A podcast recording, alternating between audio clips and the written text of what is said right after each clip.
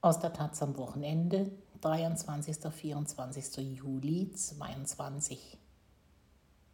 Am Anfang war die Tat. Was in Westdeutschland die Kinderverschickung war, hieß in der DDR Kinderkur. Viele haben dort Ähnliches erlebt wie im Westen. Schikane, Härte und auch sexualisierte Gewalt. Geglaubt hat ihnen lange niemand aus Fürstenberg Havel Sabine Seifert und Sophie Kirchner. Ein großer Wandteppich hängt im Treppenhaus, handgeknüpft. Er zeigt die stilisierte Fassade eines stattlichen Hauses mit zwei Türmen, hohen Fenstern und ziegelrotem Dach. Kinder und Erwachsene stehen Hand in Hand, als wollten sie einen Reigen um das Haus tanzen. Zweige, Blumen, Tiere, Menschen wie in einem naiven Wimmelbild verorten das Haus in ländlicher Umgebung. Darüber in Steckschrift ein Datum, 30. Mai 1948. Darunter, angelehnt an das Goethe-Zitat, Am Anfang war die Tat. Tatkräftig wollte der Sozialismus den Aufbau des Landes vorantreiben und die ersten Kinder, die Ende der 40er ins nordbrandenburgische Kinderkurheim Darmshöhe kamen, waren vermutlich kriegsmüde, krank und unterernährt. Das Wandbild suggeriert, hier könnt ihr fröhlich sein, hier kümmert man sich um euch. Für die zwei Frauen, die im Mai 22 einen Rundgang durch das Haus machen, bedeutet diese Inschrift etwas anderes. Kennst du das? fragt Diana Memel ihre Begleiterin. Hing das Wandbild früher schon hier? Sie bleibt irritiert stehen. Ich kenne das nicht, sagt Katrin L. entschieden. Die beiden Frauen sind an diesem Tag nach Darmshöhe gekommen, weil sie einer Tat nachspüren, die ihr Leben einschneidend beeinflusst hat. Was genau ist Ihnen hier geschehen? Das Wandbild gibt keinen Aufschluss. Es ist von ebenso heiterer wie deprimierender Eindimensionalität. Zweifel, Ängste, Fragen haben darin keinen Platz. Erinnere ich das richtig? Kann ich meinem Gefühl, kann ich mir trauen? Diese Fragen beschäftigen in dieser Geschichte mehrere Menschen. Es sind kennzeichnende Fragen für diejenigen, die in ihrer Kindheit Traumatisierendes erfahren haben und damit allein geblieben sind. In manchen Fällen überlagert oder überblendet das Erlebte alles drumherum. Oftmals aber hinterlässt es einen schwammigen und dennoch massiven Abdruck im Körper und einen harten Abdruck in der Seele. Je länger es zurückliegt, je traumatischer das Erfahrene war, desto vager ist oft die Erinnerung. Abgespaltenes Material, das uns im Laufe des Lebens immer wieder einholt. Manchmal hilft es, an den Ort zurückzukehren, wo alles begann. Dieser Ort ist in dieser Geschichte Haus Darmshöhe, wie ein verwunschenes Schloss liegt das denkmalgeschützte Haus im Havelland da, umgeben von einer parkähnlichen Anlage mit einer großen Terrasse. Das Schwimmbecken ist weg, werden Diana Memel und Katrin L. feststellen, als sie das Terrain sondieren, wo sie in ihrer Kindheit einige quälende Wochen verbracht haben. Die Topographie des Gedächtnisses ist unzuverlässig. Zu zweit lassen sich Erinnerungen leichter rekonstruieren und ertragen. Katrin L. will nicht, dass ihr Familienname in der Zeitung veröffentlicht wird. Sie sagt, meiner Meinung nach standen am Pool mehr Bäume. Wir hatten von den Kiefern immer diese klebrigen Nadeln im Wasser. Diana Memel sagt, an die Nadeln kann ich mich nicht erinnern. Ich war im Winter hier, das hilft mir gerade. Ich bin relativ stabil, weil ich im Winter hier war. Das triggert nicht so extrem. Von 1948 bis 1990 war Haus Darmshöhe ein Kinderkurheim. Pro Jahr wurden hier etwa 700 Kinder im Vier-Wochen-Turnus durchgeschleust. Denn wie in der BRD gab es auch in der DDR das Phänomen der massenhaften Kinderverschickung. Dort hieß es schlicht Kinderkur. Etwa 10 Millionen Kinder waren zwischen 1949 und 1989 in der BRD betroffen. In der sehr viel kleineren DDR mit einer Bevölkerung von unter 20 Millionen wurden immerhin rund 2,6 Millionen Kinderkuren von der Sozialversicherung als Heilkuren oder zur Prophylaxe durchgeführt. Die Zahl der Kinder, die vorbeugend eine Kur verordnet bekamen, war etwa doppelt so hoch wie die bei Genesungskuren, hat die Historikerin Julia Tottmann ermittelt. Tottmann schreibt derzeit an ihrer Masterarbeit in Public History. Sie ist die erste, die zum Phänomen des Kinderkurwesens in der DDR forscht. Obwohl das System der Kinderkuren dort überwiegend staatlich organisiert war, ähneln die ärztlichen Vorgaben Haltungsschäden, Atemwegserkrankungen, Zunahmekuren und die Erfahrungen vieler Betroffener denen aus Westdeutschland. Sie fühlten sich schikaniert, lieblos behandelt. Im Erleben der Kinder gibt es viele Ähnlichkeiten, sagt Tottmann. Doch wie sah es mit organisatorischen Strukturen und pädagogischen Konzepten aus?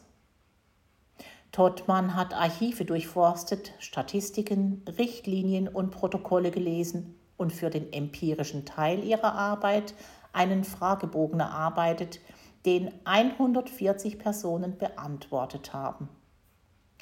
Ich wollte ein Heim beispielhaft untersuchen, um herauszubekommen, was gab es für persönliche Erfahrungen und was finden wir an Belegen für Gewalterfahrungen, erklärte sie. Bei den BRD-Heimen spielt das Thema eine große Rolle. 6000 Betroffene berichten mittlerweile von unterschiedlichsten Formen von Gewalt – und meine Frage war natürlich, findet man das in der DDR auch in diesem Umfang? Man findet, aber nicht in diesem Umfang, nicht vom gleichen Zuschnitt. Tottmann entschied sich für das Haus Damshöhe. Kein anderes Heim hatte bei ihrer Umfrage so viele negative Treffer. Es sei zugleich das Heim gewesen, über das man in Internetforen am meisten Einträge findet. Zwar gab es bei der Auswertung ihrer Umfrage auch einige positive Berichte zu Darmshöhe, aber insgesamt sechs Menschen schildern Erfahrungen dort im Zusammenhang mit sexualisierter Gewalt. Tottmann wollte wissen, ob es begünstigende Faktoren dafür gab. Zwei der sechs Betroffenen sind Diana Memel, 45, und Katrin L., 49, die im Mai gemeinsam mit Tottmann Haus Darmshöhe besuchen. Kennengelernt haben sich die Frauen über die Gruppe der DDR-Kurkinder der Bundesinitiative der Verschickungskinder. Diana Memel ist 1983 als Sechsjährige in Darmshöhe zur Kur gewesen Katrin L. 1984 mit zwölf Jahren. Memel wurde Zeugin, L. Opfer sexuellen Missbrauchs, beide mutmaßlich durch den damaligen Heimleiter. Haus Damshöhe mag ein Einzelfall sein. Hinweise auf sexuelle Übergriffe fand Tottmann für drei von 155 ermittelten Kinderkurheimen. Wir kennen die Dunkelziffer nicht schränkt sie ein. Aber ich habe keine Belege dafür gefunden, dass sexueller Missbrauch in den Kinderkurheimen an der Tagesordnung war. Dennoch könnte die Institution Heim als solche durch ihre geografische Abgeschiedenheit, ihre erzieherischen Vorgaben und die fehlende soziale Kontrolle durch Eltern oder Schule die ungestörte Ausübung von körperlicher, psychischer oder sexualisierter Gewalt begünstigt haben? Wo war der Staat, der doch angeblich über alles wachte? An wen können sich Betroffene heute wenden? Wer und was hilft ihnen bei der Aufarbeitung und Bewältigung des Erlebten? Die drei Frauen haben auf der Terrasse von Haus Darmshöhe Platz genommen. Das ehemalige Kinderkurheim wird inzwischen von der Lebenshilfe als Begegnungsstätte für Menschen mit Behinderung betrieben. Die heutige Leiterin empfängt freundlich und hält sich im Hintergrund. Diana Memel sagt, ich glaube, wir müssen Schritt für Schritt gehen. Das heißt, die Innenräume zu besichtigen, Duschräume, Toiletten und Schlafräume ausfindig zu machen. Das heißt auch, Erinnerungen und Bilder hochrufen, Ängste in den Griff kriegen. Katrin L. ist schon einmal nach Damshöhe gereist, vor einem Jahr in Begleitung eines Pflegers. Damals war sie in stationärer psychiatrischer Behandlung. An die Rückfahrt kann sich die 49-Jährige nicht erinnern. So heftig war ihre emotionale Reaktion. Ich habe die Fotogalerie im Haus angeschaut. In dem Moment, wo ich den Heimleiter gesehen habe, hat es bei mir im Kopf geknallt. Das schemenhafte Bild aus meinen Albträumen passte genau darauf. Er ist zwar jünger auf dem Foto, aber seitdem weiß ich, dass er es war. Dieses Mal verläuft der Besuch besser. Elle wächst in der Situation über ihr altes Ich hinaus.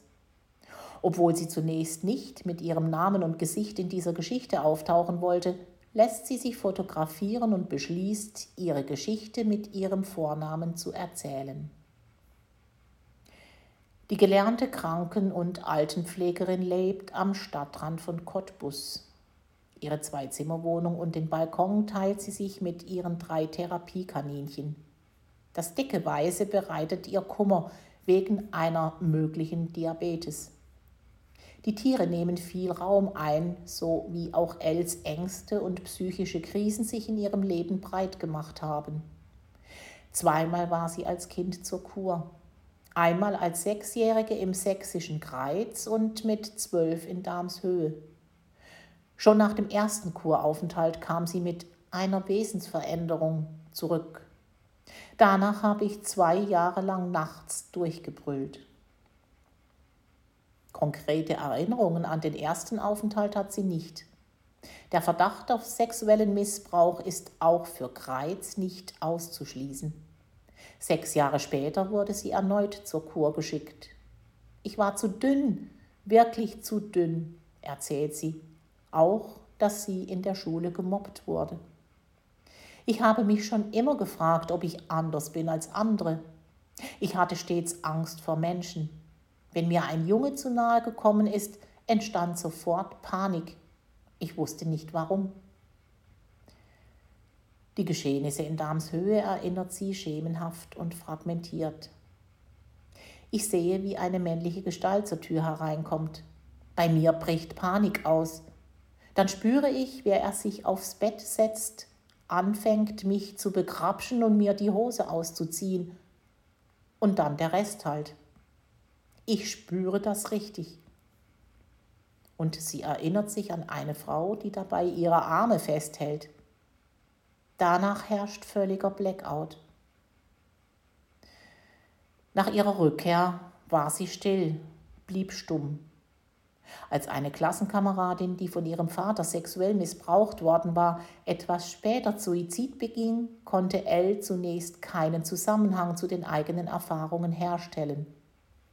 Sie erlebte andere sexuelle Übergriffe in der Verwandtschaft, in der Öffentlichkeit. Vielleicht, weil ich mich nicht gewehrt habe, weil ich Angst vor Menschen hatte. Elle wirkt zart, scheu, wie ein Mensch mit einer verwundeten Seele, aber nicht wie eine, die alles auf sich nimmt. Sie besitzt bissigen Humor und hat Abwehrstrategien entwickelt. Nach einem Burnout musste sie jahrelang pausieren, ist nur eingeschränkt erwerbsfähig. Heute arbeitet sie zwölf Stunden pro Woche im Krankenhaus. Als sie ihrer Mutter von den sexuellen Übergriffen erzählte, brauchte es lange, bis diese ihrer Tochter glaubte. Und es brauchte Jahre, bis Katrin L. selbst die Zusammenhänge erkannte. Ich lag im Krankenhaus, die Diagnose PTBS stand schon. Der Verdacht auf sexuellen Missbrauch auch, erinnert sich L. Wir wussten aber nicht, wie und wo genau es stattgefunden hat. Da habe ich das Thema Kinderkur angesprochen und mein Therapeut meinte, ich solle mich mal dahinter klemmen und recherchieren, wo ich gewesen bin. PTBS steht für posttraumatisches Belastungssyndrom. Anhand von Ansichtskarten aus der Kur konnte sie Haus Darmshöhe im Internet identifizieren und fand auf der Webseite gutefragen.net Kommentare, die ihre bösen Ahnungen bestätigten. In der psychiatrischen Institutsambulanz von Spremberg, wo L bis heute in Behandlung ist, lernt sie das Wort Trauma kennen und auf sich zu beziehen. Alles, was damit einhergeht, Flashbacks, Albträume, Intrusionen, Dissoziationen, kann sie anschaulich erklären. Intrusionen seien heftiger als Albträume, weil sie traumatische Erlebnisse physisch und schmerzvoll wieder durchleben lassen. Elle nennt es ihr Kopfkino. Wenn es zu intensiv wird, dann kann es passieren, dass sie dissoziiert. Eine Bewusstseinsspaltung, die das Erlebte vom Körper abtrennt. Der Körper schaltet dann ins Standby. Ich kann mich nicht äußern, nicht bewegen, bekomme alles wie hinter einem Schleier mit. Eine Dissoziation ist ein totaler Kontrollverlust über meinen Körper. Katrin L. und Diana Memel sind vorsichtig, als sie das Innenleben von Haus Darmshöhe inspizieren. Umbauten erschweren die Rekonstruktion. Wo im Keller damals Bürstenmassagen an nackten Kinderkörpern stattfanden, ist heute eine Saunalandschaft. Und wo war der Schlafsaal der Mädchen? Und wo die Toiletten, in der Diana Memel ihre Schlafanzughose auswusch, nachdem sie vor Angst eingepinkelt hatte? Darmshöhe ist nicht der richtige Rahmen, um diese Erlebnisse zu erzählen. Der Wohnraum von Diana Memel in, einem alten Dreiseithof in der Oberlausitz, wo sie mit ihrer Familie lebt, ist geschütztes Terrain. Im Vorgarten blühen Blumen, das Kind ist in der Schule. Memel war sechs, gerade eingeschult, als sie nach Darmshöhe geschickt wurde. Also ich erinnere überhaupt nicht viel von dieser Kur, aber diese eine Nacht weiß ich noch genau. Der Leiter kam mitten in der Nacht rein. Ich habe schon geschlafen. Er setzte sich gegenüber an die Bettkante zu einem Mädchen, streichelte ihr den Kopf und sagte immer wieder, Ach, mein blondes Fischköppel. In der DDR hießen so alle Mädchen, die aus dem Norden kamen, erklärt sie. Ich habe die Luft angehalten, das weiß ich noch. Ich wollte mich unsichtbar machen. Memel bekommt Herzrasen. Wenn ich davon erzähle, gehen die Bilder wieder los, wie ich mich heimlich aufs Klo schleiche, mitten in der Nacht, mit riesen Herzklopfen, wo ich versuche, meine Kleidung auszuwaschen. Das Verrückte sei gewesen, dass sie im ersten Moment eifersüchtig war.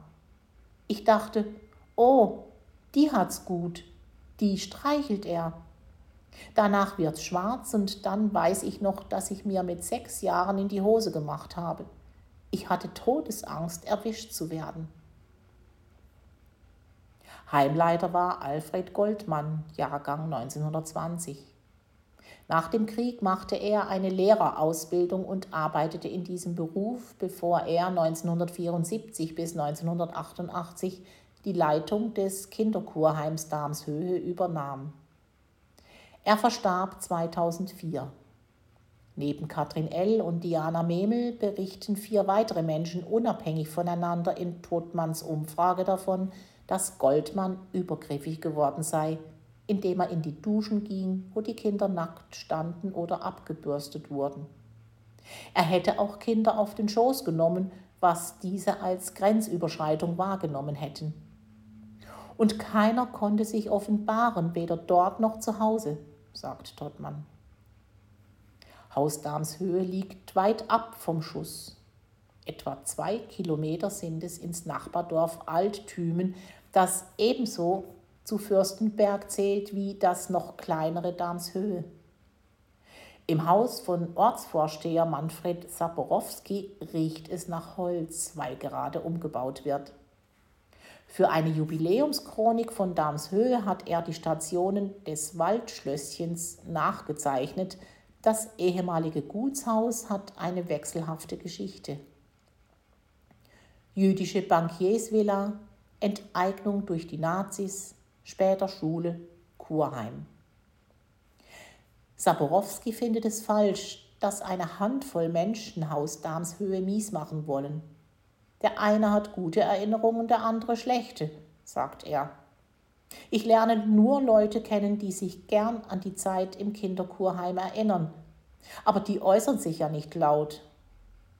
Eine Frau hätte im Internet stattdessen vom Kinder-KZ geschrieben, empört er sich. Dass ein erwachsener Mensch diesen Vergleich zieht, ist völlig unangemessen. Wir hatten schließlich das KZ Ravensbrück in der Nähe, sagt Saporowski. Häftlinge des Konzentrationslagers mussten auf dem Gelände von Damshöhe Baracken für eine SS-Reiterstaffel errichten. Noch immer steht auf der Ortsseite von Alttümen, das Kinderkurheim habe einen ausgezeichneten Ruf besessen. Diana Memel empört das. Ich erwarte ja nicht, dass dort steht, in dem schönen Schloss hätte massenhaft sexueller Missbrauch stattgefunden. Aber diesen Satz sollte man löschen. Als Sechsjährige konnte sie nicht richtig erfassen, was sie gesehen hatte. Später kamen die Schuldgefühle, dass sie dem betroffenen Mädchen nicht geholfen hat. Memel arbeitet heute bei Trude, einer Beratungsstelle für Betroffene sexuellen Missbrauchs im sächsischen Niesky. Seit 20 Jahren ist die Diplom-Heilpädagogin, die eine Ausbildung zur systemischen Therapeutin und Traumapädagogin angeschlossen hat, in dem Bereich tätig. Meine eigene Geschichte war sicher ein Motor, mich um das Thema zu kümmern. Wie Katrin L. fragte auch sie vor zwei Jahren bei gutefrage.net. Bist du auch in Darmshöhe gewesen? Und sie nahm Kontakt zu der Autorin Anja Röhl auf, die als erste über das Schicksal der westdeutschen Verschickungskinder geschrieben hat. Innerhalb weniger Jahre hat sich dann dank ihres Engagements eine bundesweite Initiative gebildet, aus der Dutzende Heimort- und Landesgruppen und erste Forschungsprojekte entstanden sind. Die Gruppe der DDR-Kurkinder, rund 80 Beteiligte, wird heute von Memel koordiniert. Die DDR war kleiner, das Kinderkurwesen zentralisiert und überschaubarer als das Verschickungssystem in der BRD. Als die Historikerin Julia Tottmann das Buch von Anja Röhl las, stellte sie fest, dass dort die DDR-Kinder nicht vorkommen. Röhl erklärte ihr, dass sie die Strukturen in der DDR nicht ausreichend gekannt und deswegen ausgespart habe. Tottmann entschloss sich, ihre Masterarbeit zu diesem Thema zu schreiben. Als Kind war auch sie kurz vor der Wende zur Kur, jedoch nicht in Darmshöhe. Ihre Erfahrungen seien weniger drastisch als die anderer, sagt sie. Sie lagen eher im Bereich der emotionalen Kälte. 78 Prozent der von ihr befragten Personen gaben an, mit ihrem Kuraufenthalt negative Gefühle zu verbinden. Angst, Drill, Essenszwang, körperliche und seelische Entblößung. Tottmann, 38, sitzt im Wintergarten ihres Hauses in Eichwalde bei Berlin, vor ihr der Laptop, auf dem sie ihre Recherchen gesammelt hat. Der Master in Public History, einer Fachrichtung, die sich mit Erinnerungskultur beschäftigt, wird ihr zweiter akademischer Abschluss. Sie unterrichtet bereits Geschichte an einem Berliner Gymnasium. Was war anders bei der sozialistischen Kinderverschickung im Vergleich zur BRD? Es gab keine privaten oder konfessionellen Träger, die an den Kinderkuren verdienten. Staatliche Zuschüsse zu kirchlichen Einrichtungen gab es nur noch bis 1958. Kostenträger war meist die staatliche Sozialversicherung. Der Staat konnte sich als Fürsorger profilieren, der der Gesundheit seiner Bürgerinnen große Bedeutung zumaß. Das gute Gesundheitssystem galt als Errungenschaft. Es begründete die Überlegenheit des sozialistischen Systems, sagt Tottmann. Dies erklärt auch die große Zahl der prophylaktischen Kuren. Anders als für das Verschickungswesen der BRD hat Tottmann im vergleichbaren Zeitraum für die DDR keinen Hinweis auf strukturelle Gewalt im Kinderkurwesen festgestellt. Sie geht davon aus, dass verschiedene Faktoren Gewaltausübung in den Heimen begünstigten, ohne dass sie Teil eines pädagogischen oder medizinisch-therapeutischen Maßnahmeplans waren. Es gab pädagogische Richtlinien, die sogar erstaunlich fortschrittlich und kindernah gewesen seien. Die frühen reformpädagogischen Ansätze wurden durch die zunehmende Mangelwirtschaft untergraben. Es fehlte an pädagogischem und medizinischem Personal, Ausstattung und Versorgungslage waren schlecht. Und auch die Entindividualisierung als Teil der sozialistischen Kollektiverziehung vertrug sich nicht mit Ideen, in der die Entfaltung des einzelnen Kinds eine Rolle spielt, sagt Tottmann. Gab es so etwas wie schwarze Pädagogik in der DDR? Eine Formulierung, die in Zusammenhang mit BRD-Kinderkurheimen häufig fällt. Ich habe den Begriff bewusst rausgelassen, sagt die Historikerin. Er trifft nicht richtig. Sie spricht stattdessen von Machtmissbrauch. Den hat es eindeutig gegeben. Dazu gehören für mich der Disziplingedanke, das Hierarchiegefälle, der Essenszwang, der militärische Drill. Und wie kam es zu der extremen Form des Machtmissbrauchs in Darmshöhe? Tottmann seufzt. Es gibt so gut wie keine Archivalien zu Darmshöhe. Was sich bei jedem Besuch zeigt, das Haus liegt mitten im Wald. Sechs Kilometer sind es bis nach Fürstenberg. Das kommt schon einem geschlossenen sozialen System nahe, sagt Tottmann. Und Darmshöhe war eine eher kleine Einrichtung, an die 66 Kinder kurden dort zeitgleich. Es gab zu wenig Personal, weil der Arbeitsweg weit und die Bezahlung schlecht war. Die Angestellten hatten zwölf Stunden Schichten, zweimal zwei Tage pro Woche. Zudem dürfte auch die Sozialisation in der Kriegs- und Nachkriegszeit dazu beigetragen haben, dass manche Angestellte möglicherweise auch mit Gewalt disziplinierten oder über das Fehlverhalten ihres Chefs hinwegsahen, überlegt Tottmann. Weil sie im brandenburgischen Landeshauptarchiv kaum Unterlagen zum Kinderkurheim gefunden hat, macht sie sich auf den Weg, um drei ehemalige Mitarbeiterinnen zu interviewen. Ortsvorsteher Saborowski hat den Kontakt vermittelt es ist ein spezieller Besuch, denn eine der drei Frauen, Jutta Goldmann, ist die Schwiegertochter des ehemaligen Heimleiters. Die gelernte Erzieherin hat vor 1976 und dann erst wieder ab 1987 in Darmshöhe gearbeitet. Als die Lebenshilfe das Haus übernahm, wurde sie 1994 Leiterin der Einrichtung. In den fraglichen Jahren, als Diana Memel und Katrin L. auf Kur waren, arbeitete sie in einem Kinderheim auf Rügen. Die heute 73-Jährige hat Kuchen gebacken und zwei ehemalige Kolleginnen dazugeladen. Gerda Cornelius und Margit Jentsch, die von 1968 bzw. 1973 bis zur Wende in Darmshöhe gearbeitet haben. Tottmann erfragt pädagogische Details, organisatorische Strukturen. Haus Damshöhe wirkt in den Erzählungen der drei Frauen wie eine kleine abgekapselte Welt, in der Parteisekretäre, SED-Richtlinien oder ministerielle Erlasse eine untergeordnete Rolle spielten. Goldmann spricht die Vorwürfe gegen ihren Schwiegervater selbst an. Sie habe vor ein paar Jahren einen Anruf erhalten, als sie noch dort arbeitete. Eine junge Frau, die erschrocken reagierte, als Goldmann sich mit ihrem Nachnamen meldete.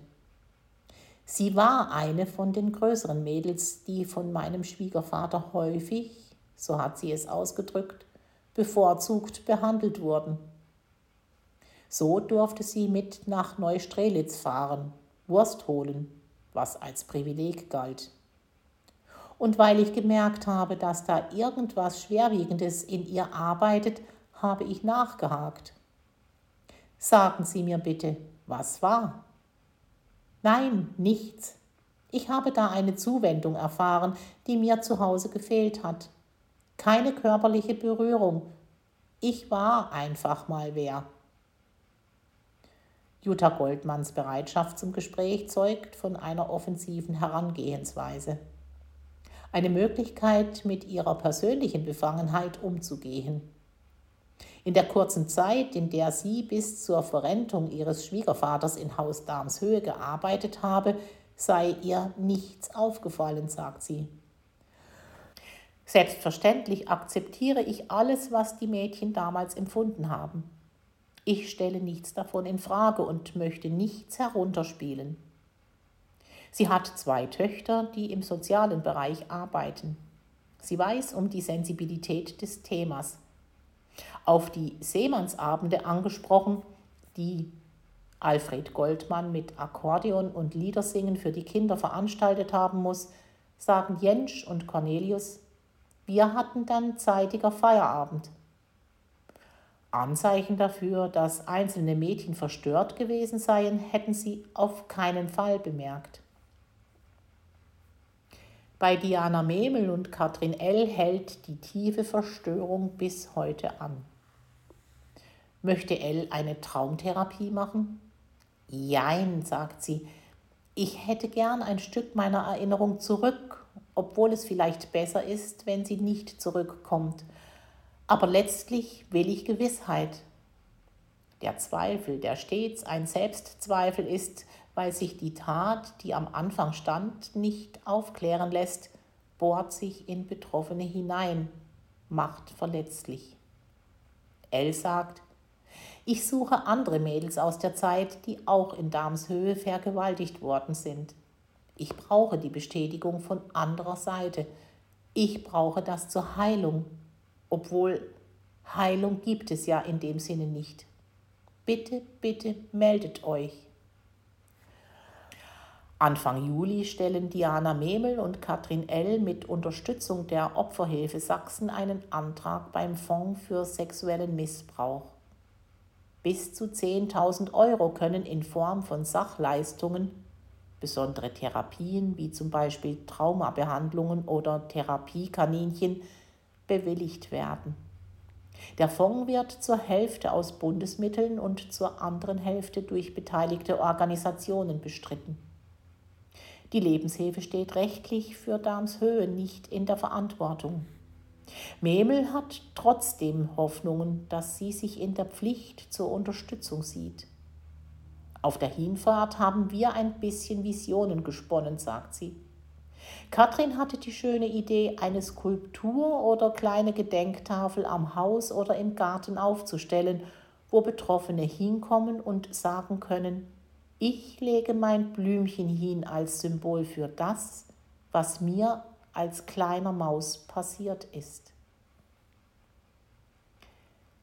Sabine Seifert, 64, leitet das Ressort Reportage und Recherche. Ihre Familie flüchtete vor dem Mauerbau. Sie wurde als Kind nach Borkum verschickt. Sophie Kirchner, 38, ist freie Fotografin in Berlin. Sie ist in der DDR geboren und befasst sich in ihren Arbeiten mit den Folgen der Nachwendezeit. 18,7 Millionen Menschen lebten 1949 in der DDR. 1989 waren es nur noch 16,4 Millionen. In der BRD war der Trend gegenläufig. Die Zahl der Einwohnerinnen stieg von 50,9 auf 66,6 Millionen. Quelle statistika.com 1,4 Kilogramm sollten die Kinder im Kinderkurheim Roter Hammer in vier Wochen an Gewicht zulegen. Quelle Sitzungsprotokolle des Kinderkurheims 72.394 Kinderkuren wurden 1951 in der DDR durchgeführt. Quelle Statistische Jahrbücher der DDR 1956 war das Jahr, in dem die meisten Kinderkuren stattfanden. Bis 1986 sank die Zahl um mehr als die Hälfte. Quelle Julia Tottmann Historikerin